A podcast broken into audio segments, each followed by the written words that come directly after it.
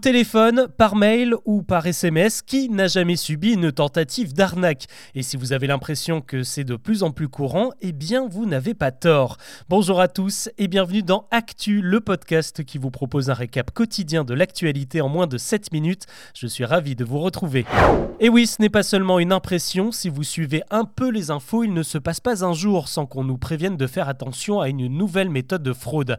Alors il y a bien sûr les démarcheurs avec leur fameux compte CPF, ces sociétés sorties de nulle part qui nous proposent de faire des économies d'énergie ou encore ces inconnus qui nous accusent par mail d'avoir euh, consulté des sites illégaux et nous menacent de nous dénoncer à la police. Selon un sondage de l'UFC Que Choisir, 9 Français sur 10 ont été pris pour cible l'an dernier et 15% d'entre eux se sont fait avoir avec des préjudices parfois assez élevés, environ 1000 euros en moyenne. Bizarrement, ce sont les 18-39 ans qui tombent le plus dans le panneau et la raison c'est que les fraudeurs passent de plus en plus par les réseaux sociaux. Selon une autre enquête réalisée par la société de cybersécurité Lookout, les deux tiers des utilisateurs de Facebook sont confrontés quotidiennement à des escroqueries. Alors on est d'accord, hein, le phénomène n'est pas nouveau, mais il est en hausse un peu plus chaque année, et 2023 ne devrait pas déroger à la règle, avec déjà trois alertes lancées au niveau national. La première, elle concerne des amendes que vous auriez oublié de payer pour des infractions au code de la route. Il s'agit de SMS que l'on reçoit et qui nous préviennent qu'il faut régler urgemment cette amende. Si vous êtes comme moi, vous avez peut-être cette crainte d'avoir égaré un PV, ou encore de n'avoir jamais reçu ce courrier pour ce radar qui vous a pourtant bien flashé il y a quelques mois.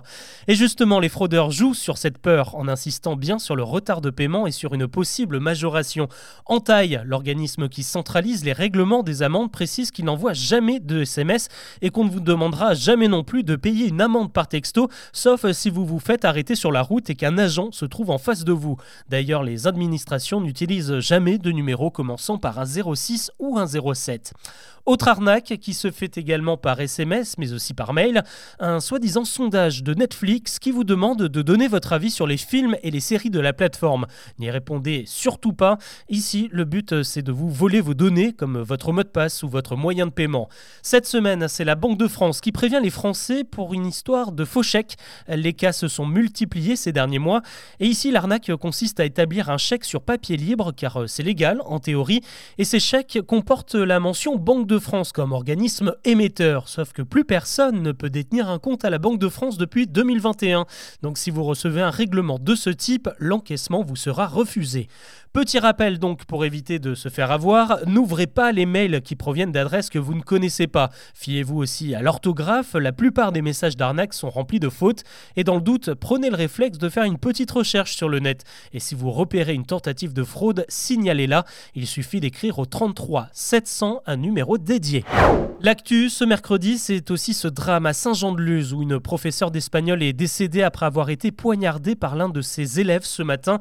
L'auteur présumé est âgé de seulement 16 ans et il a été interpellé et auditionné dans la journée. Selon ses premières déclarations, il dit qu'il s'est senti possédé. Toute la classe politique a aussitôt réagi et dénonce la violence qui s'est emparée de notre société et apporte bien sûr son soutien aux enseignants qui en sont victimes.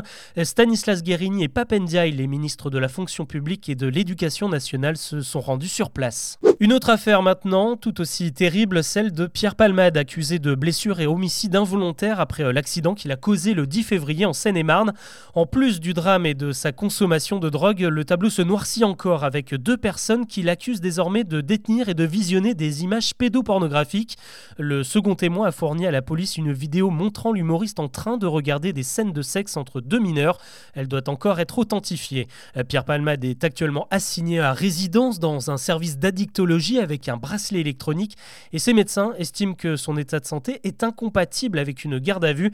À noter que la mère de famille qui a perdu le bébé qu'elle portait dans l'accident a pu sortir de l'hôpital hier. Je vous en parlais ce mardi, la sécheresse continue de s'aggraver en France avec un 32e jour consécutif sans pluie dans l'Hexagone, ce qui établit un nouveau record absolu. Eh bien, le gouvernement a réagi ce matin en annonçant de possibles restrictions d'eau à partir du mois de mars. Les préfets vont d'abord donner leur avis.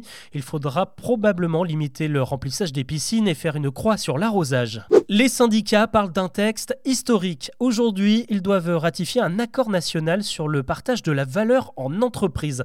En fait, ça concerne les PME qui emploient entre 11 et 50 salariés et qui devront bientôt mettre en place un système de répartition des richesses. Ça prendra la forme d'une participation, d'une prime d'intéressement ou encore d'un placement. En fait, la mesure est déjà obligatoire dans les grosses boîtes, mais seulement 20% des salariés de PME y ont droit actuellement. Cet accord prévoit aussi de faciliter le déblocage anticipé de la participation. Aujourd'hui, on peut le faire pour un mariage, un décès ou encore la naissance d'un troisième enfant. Et eh bien bientôt, on pourra l'utiliser pour la rénovation énergétique de son logement si on devient aidant d'un proche touché par une grave maladie ou encore pour acheter un véhicule électrique. Le foot féminin a-t-il trouvé sa place à la télé C'est sûr, mais visiblement il n'a pas encore conquis les joueurs de la simulation de foot FIFA. Selon le site Numérama, seulement 8% des adeptes du jeu vidéo ont disputé un match avec une équipe féminine dans la version 2023. Et toujours selon Numérama, la faute reviendrait en fait aux développeurs EA Sports qui ne proposent pas d'équipe féminine dans les modes de jeu les plus utilisés comme FUT ou la compétition sur une saison entière. Pourtant, ça partait bien puisque la couverture de la boîte de FIFA FIFA 2023 mettait en avant l'attaquante australienne Sam Kerr aux côtés de Kylian Mbappé. Allez, on termine avec Steven Spielberg de retour au ciné aujourd'hui avec The Fabelmans, son dernier film, une sorte de biopic qui raconte sa jeunesse et sa rencontre avec le cinéma. En pleine promo, le réalisateur a confié qu'il planchait sur un autre projet de série, cette fois pour la chaîne américaine HBO à qui l'on doit notamment Game of Thrones. Et là aussi, il s'agira d'un biopic mais dédié à Napoléon, un vieux projet lancé à l'origine par Stanley Kubrick qui est resté en pause après sa mort. Voilà ce que l'on peut retenir de l'actu ce mercredi. On remet ça dès demain avec un nouveau récap. À très vite.